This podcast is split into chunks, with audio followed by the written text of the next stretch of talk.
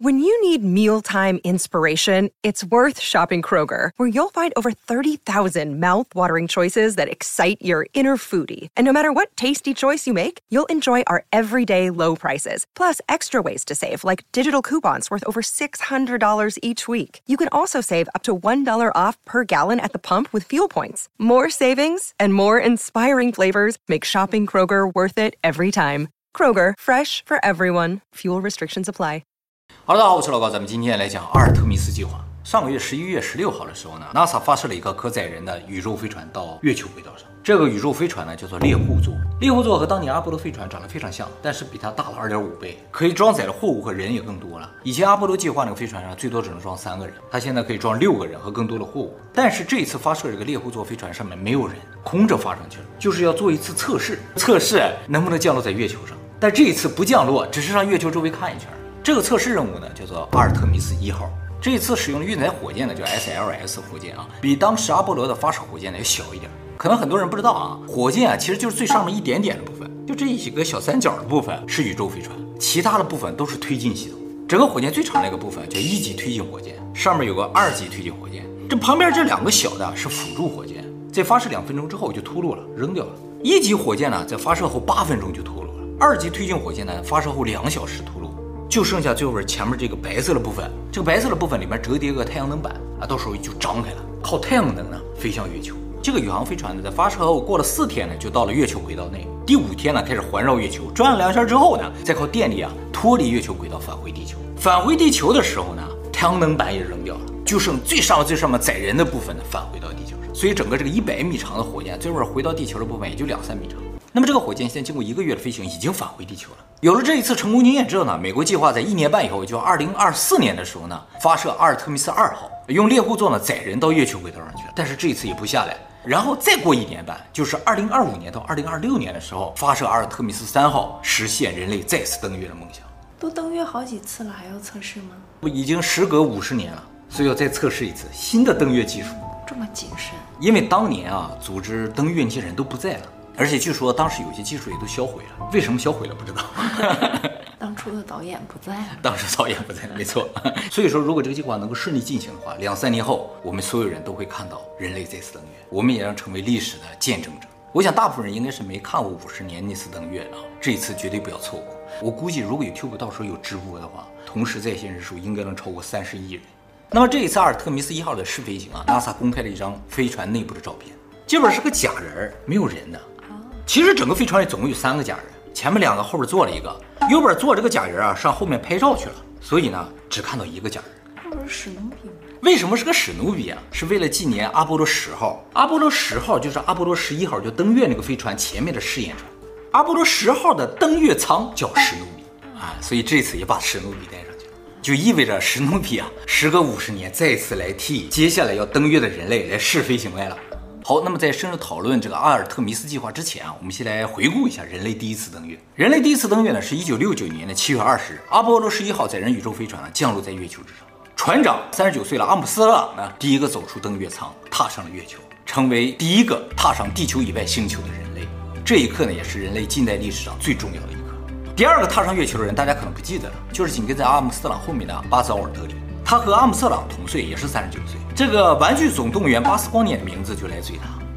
这个我们以前讲过，他还参加过《玩具总动员》的首映式。奥尔德林虽然不是第一个登上月球的人，但是他却是第一个从其他星球回到地球的人。因为啊，这个阿波罗十一号返回地球的时候，他是第一个降落在地球上的人，他比阿姆斯特朗早出来，所以他就是第一个从月球返回地球的人。这个称号很重要，至少对他来说非常重要。他曾经还跟阿姆斯特朗争过谁是第一个登月的人。也有竞争的，对，他说他是第一个登，他自己说的。那这没有证据吗？没有啊，但是整个直播的过程看上去阿姆斯特朗是第一个登，但他说他是第一个，具体是谁先登上去了，只有他俩知道了。所以回来的时候他就抢着第一个回来了，说我是第一个从其他星球回来的地球人。那我们以前也讲过，人类登月不止这一次了，总共六次，分别是阿波罗十一号、十二号、十四号、十五号、十六号、十七号，只有十三号没有成功。十三号已经到月球附近了，但是突然出现了故障。前前后后也总共有十二个人登上了月球，全是美国人。最后一个登上月球的呢是阿波罗十七号，他登月的时间呢是一九七二年的十二月十一日，正好是五十年前。阿波罗十七号登月舱呢，在月表待了三天，在月球表面呢采集了一百多公斤的样本，并做了一些实验，在十二月十四号呢发射返回了地球。从那之后，人类就再也没去过月球了。当然，在这之后呢，很多国家也发展了各自的航天航空技术，也有不少国家呢向月球发射探测器，但始终人就是没有再去过了。那么人为什么不再去了呢？半个世纪以来，对这个问题啊，大家都有很多的疑问，哎，于是呢就产生了很多猜测和说法。比如说，有人就怀疑当初登月就是一个骗局。这个猜测不是近期才有的啊，而是在人类最后一次登月的两年之后，一九七四年，就有人呢质疑登月的真实性了，说呢，其实登月啊就是好莱坞当时拍了一个大片儿。但是现在不是能看到月球上的？啊，说有一些痕迹。当然，这种质疑啊是有个时代背景的，就是美苏冷战。苏联一开始在宇宙事业上是领先的，结果美国突然之间登月了，就是苏联刚刚能在宇宙里飘一会儿，美国直接就登月了。再加上那之后吧，直到今天没有人再登上去过了，所以呢，这个登月造假论啊就显得更加合理。不过，就像你说的，现在有很多环月的卫星啊，拍摄到很多照片，似乎表明就是阿波罗当时登月留下了一些痕迹啊，一些设备啊，月球车跑过的轨道之类的，这些似乎都能说明当初的登月啊应该是真。不过，没有到那个轨迹上真的再去看一下，其他国家发上去的探测器都发到其他地方去，没有发到原先那个地方，没有看看那脚印在不在啊，没有看看轨道车在不在。所以啊，那些轨道车脚印都远远看到了。为什么？就是原先去过的地方，你还去干嘛？你去看看别的地方不好吗？你没发现咱家那个望远镜就只能看到月球吗？月球表面看得特别清楚，但是望别的都望不到。对，我也发现了，看别的就不清楚，就看月球特别清楚，感觉应该是合成的，你知道吗？就是里边已经写好了一个程序，说只要看见类似月球的东西，马上就换成月球的图片，就感觉好假。没错，哎，这个也让我感觉到有点奇怪。是月球每次给我展示的样子应该是一定的，所以这个想造假还是挺容易的。啊，如果这些都是真的，登月是真的，究竟为什么不再去了呢？NASA 解释说，说不登月的原因就是因为成本太高，收不回来啊。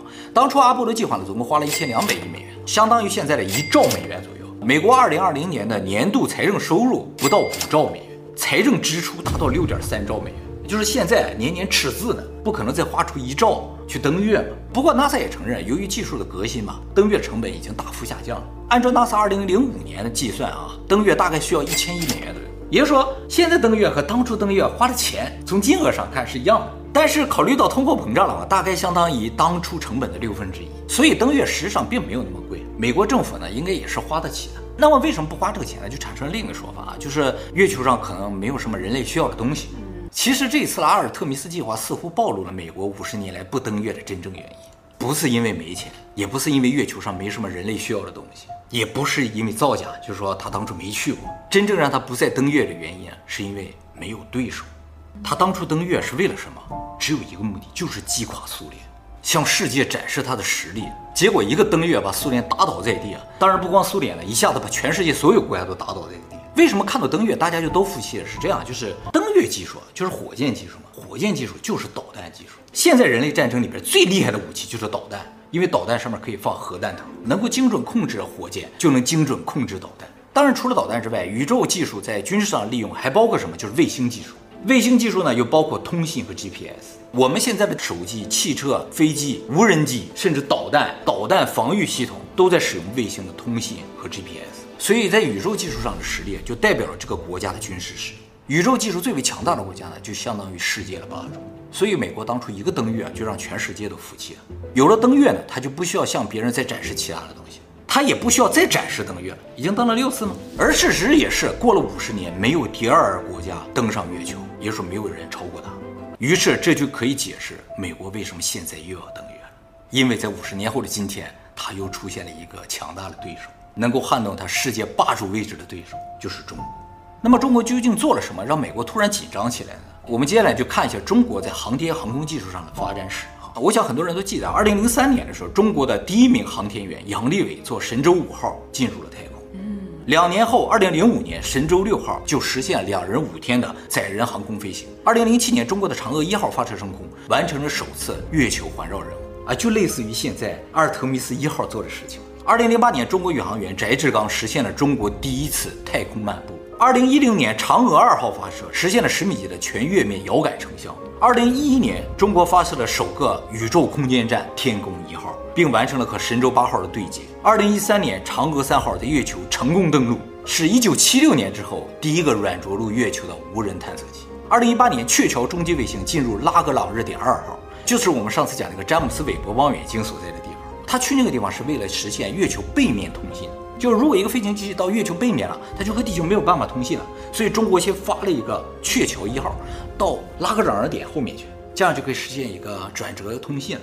名字都起得好好听啊，也贴切。鹊桥是吧？啊，而二零一九年嫦娥四号呢，就在月球背面着陆了，这是人类历史上第一个软着陆月球背面的探测器，美国都没有。二零二零年，嫦娥五号呢在月球正面着陆，并采集了两公斤的样本返回地球，这就实现了什么？就是我去月球，我还能发射回来了啊！这个技术就有了。这么快的一个发展速度呢，你说美国会不会紧张呢？当然也得承认，五十年前的美国就已经登月了，还是有差距的啊。五十年是，如果是真的登月就，真的有一点震慑的，连现在都感觉到震撼，是不是？你不说当时的感觉，真的一下子把所有国家全打趴下了。就是突然间，这个地球上出现了个神一般的国家，这个国家出现的技术就像外星人来打我们那种技术，你看都看愣了，根本就不知道他怎么做到的。降维打击，降维打击，就是这种感觉。所以美国要用震慑当时冷战时期苏联的方法，再次震慑中国。可是再等月的话，就觉得没有那么震撼了。他如果能实现无氧气瓶太空漫步的话，就有点震撼到我，是吧？没宇航服太空漫游是吧？所以登月只是阿尔特弥斯计划的一部分，这是他的第一步啊。第二步呢，他是要在登月的地方建造一个月球基地的，进行月球开发。其实呢，就是圈地。月球说是全人类了，根本上还是谁先去谁先占是谁的啊。所以美国又在那已经圈地了。第三步呢，是着陆火星，然后把火星地球。这个我们以前在《火星移住》影片中已经提到过啊，就是美国要全面改造火星，让它成为第二个地球。到此为止才是阿尔特弥斯计划的全部，所以它包括月球登陆、月球开发和火星登陆在内的一系列的计划。其实我在这个地方也要说一下啊，它为什么叫阿尔特弥斯计划？当初阿波罗计划震撼了全世界，让苏联一下被打倒在地。阿尔特弥斯是谁？是希腊神话里阿波罗的姐姐，双胞胎的姐姐，也是月球守护神。也就是说，美国我要守住月球，阿尔特弥德，我守住月球，你们就不要跟我抢了。你说这些科学家，啊，为什么都用希腊神话呀、天宫啊、嫦娥啊这些称号呢？我觉得还是相信神力吧。他们都是有神的。要无神论计划的话，那就应该是月球计划就完了，是吧？月球占领计划之类的。当然，实现这样一个庞大的计划呢，是要很多钱的。NASA 也好，美国政府都是没有这些钱的。那怎么办呢？美国想到一招，就是说把这个项目放手到私人企业了，啊，民营化啊。那么就是交给伊隆马斯克是吧？啊，对对对，还有贝索斯这些人。美国以前通过民营化实现过一次巨大的成果，就是英特网。大家现在使用的因特网其实是很早以前美国为军事目的开发的一个项目，后来美国政府呢就把这个项目民营化，让私人企业介入开发、竞争和推广。短短几十年的时间啊，现在它已经是我们现在世界上最重要的一个底层技术。而事实上，据说美国把网络技术开放到民营化之前啊，已经研发和运营网络技术长达五十年之久，就在军队里面，在实验室里，所以呢，才会有一个说法，就是大家现在看到的民营的最先端的技术啊，实质上都要比军队里面或者在研究室里面的技术要晚上五十年左右。我们现在通信技术的最尖端的就是五 G 了嘛，最快的，而实验室里应该现在最快的，就是还没有公开的技术最快的，应该已经到十 G 了。大家现在在科幻片里看到的一些未来技术啊，说不一定啊，在军方的实验室里也都是有的。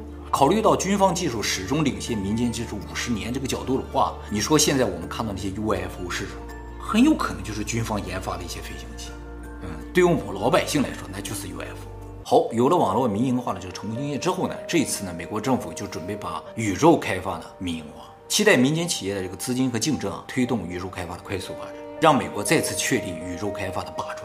但是让民间企业来投资啊，必须有相应的回报才行。就是这些企业，它不是 NASA，它不是科研机构。如果开发宇宙不赚钱，他们是不会干的。那么宇宙开发是否有利可图呢？哎，宇宙开发究竟怎么赚钱呢？宇宙开发的第一个市场就是互联网市场。目前为止，我们的互联网的核心基础建筑啊，就是信号塔和海底光缆，实现全球大部分区域的上网啊。但是仍然还是有很多偏远的地方是网络信号无法到达，比如高山之上、大海中间。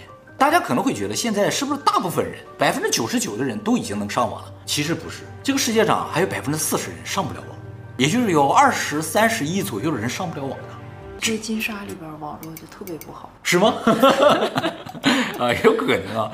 有时候到一些大点儿的公园里边，可能都没有网。哎，现在网络的现实是这样的：你在家里，在办公室里肯定是有网络的，但是稍微偏一点的地方就没网了。那么解决这个问题最好的办法呢，不是建更多的信号塔，而是把网络呢直接架设在太空里。所以谁掌握了太空中的网络，谁就实际掌握了未来的网络。呃，说到这儿，大家肯定会想到我们之前提到伊隆马斯克的星链计划。伊隆马斯克的星链计划呢，已经发射到太空三千五百多个卫星了，目标呢是四万两千个，把整个地球包裹起来。但其实除了星链计划，还有别人呢正在做类似于星链计划的事情，也在往太空不断的发射卫星，就是贝索斯和孙正义。贝索斯的计划呢叫 Project Kuiper，从二零二二年四月开始实施，计划向太空投入三千个卫星。孙正义的计划叫 OneWeb，当初计划投入七千个卫星，但是在二零二零年的时候破产了，后来呢被英国和印度的通信公司接手了。总之吧，就是现在有不少公司正在和伊隆马斯克呢争夺星链计划的未来和网络的霸权地位。这可不是某一个国家的网络霸权，而是世界网络的霸权。那么除了互联网之外，还有一个很大的技术行业的未来呢，和宇宙空间有关。这个呢就是运输啊，不仅是运货，也包括运人。人类目前最快的移动手段就是飞机了。从亚洲这边要飞到欧洲那边啊，通常在十几个小时，这是最快的。未来呢，有可能用火箭来实现人和货物的运输。火箭啊，就是从这发射，啪一下发到太空里边，哇，再落到那边，就像导弹一样，但是平稳着陆啊。这样的话，从地球的一端到另一端，最快只要三十分钟，上升十五分钟，下降十五分钟就到了。当然，运货也是一样。现在呢，比如说我们选择海运、空运，以后就可以选择宇宙运。同样的距离呢，海运三十天。空运三十个小时，宇宙运三十分钟，多以后呀？哎，对对对，这是一个重要问题，是吧？我老说以后，你会觉得啊，这可能跟我这辈子没有关系，不是这样的，很有可能三五年之后就实现了。为什么？我一会儿会讲。人都做得起吗？那倒不是，三五年之后吧，还真的是有钱人才能做得起。再多个十年，十三五年后，就是普通人可以做得起了。所以，宇宙开发实际上有两个非常大的盈利点，就是通信和物流。除此之外，还有就是旅游业，这个是很现实，眼下就在实施的。二零二零年七月份，贝索斯和他的弟弟，还有一个八十二岁的老宇航员，还有一个十八岁的高中生，坐着他自己的宇宙飞船呢，叫蓝色起源呢，进行了一次太空旅游。在同一个时间啊，美国维珍银河公司他们的飞船叫做团结号，载着他的创始人英国贵族理查德·布兰森爵士进行了首次太空旅游。这个公司就专门提供私人太空旅游服务的啊。现在像这样的太空旅游啊，都是短时间的，就整个也就一个小时，在太空里待的时间十分钟左右。在这十分钟呢，你主要是体验无重力感觉，观赏地球和月球。说啊，在太空里看到的地球和月球啊，和照片看的是不一样的。一样的，前面画的冤了，有点冤了，是吧？但是无重力感觉你在别的地方是体验不到的。所以严格来说啊，现在不能算是旅游了，应该算是一种类似过山车的娱乐项目。未来的这个旅游项目就不是这么短暂的项目，他们就会在太空中建一个宇宙空间站，但不叫宇宙空间站，叫宇宙旅馆。在这上面呢，你就可以住几天，体验无重力的睡觉，无重力上厕所，无重力洗澡、吃饭、看地球、看月球、看太阳。反正是以前只有宇航员才能体验到的东西，你都可以体验到。日本那个有钱人前泽，在二零二一年十二月份的时候，在国际空间站待了十二天。他待了十二天吗？啊，待了十二天，就各种体验，上厕所、吃饭、喝水都体验，花了大概八千万美元。十二天还挺充足的时间。对啊，以后呢都估计是一个两周行。当然说啊，也可以通过旋转这个太空舱啊，让它产生一定的重力，可调重力，就是你可以模仿月球上的重力。比如说三分之一地球的重力，然后组织一个篮球比赛，一跳，哎，就跳过篮筐了。这种感觉是你在地球上感觉不到的。举行一个赛跑，大家都在这爬。所以总之啊，就是通过一个重力的变化，能产生无数的旅游项目。像这个宇宙旅游项目再进一步发展呢，就变成月球旅游了。先是绕月飞行啊，然后呢就是登月。大家肯定想象不到，是吧？在二零五零年之前，大家就有可能像当初的阿姆斯特朗一样站在月球上，而且不用争。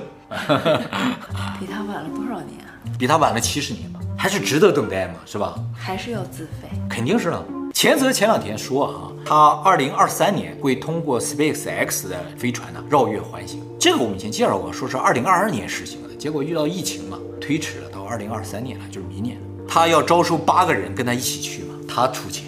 亚洲是不是也有一个人要去呀？对，亚洲也有其他的富豪招人去。前泽说：“你看我花钱给你们，让你们一起去啊，但其实我能赚回来。”钱泽自己说了，就是一个宣传，赚的比花的多多了。他估计准备是想投资到这个宇宙旅游项目当中。像以前人类的那个大航海时代啊，对，五百年前人类的大航海嘛，谁也不知道海的另一边是什么啊。现在人类有一个大航空时代，都坐着宇宙飞船到各个地方去玩，探索宇宙啊。而这个时代如果到来的话，相应的产业就会如雨后春笋之般出现，比如说宇宙向导啊、宇宙饭店啊、宇宙音乐会啊、宇宙娱乐场啊。但这一切行业的一个前提是什么呢？就是宇宙港。就像现在那个海港的港口啊，和机场是一样的。这个呢是宇宙的港口。据说美国现在已经有十二个宇宙港项目已经获得批准，正在建设。而日本的北海道宇宙港四月份已经。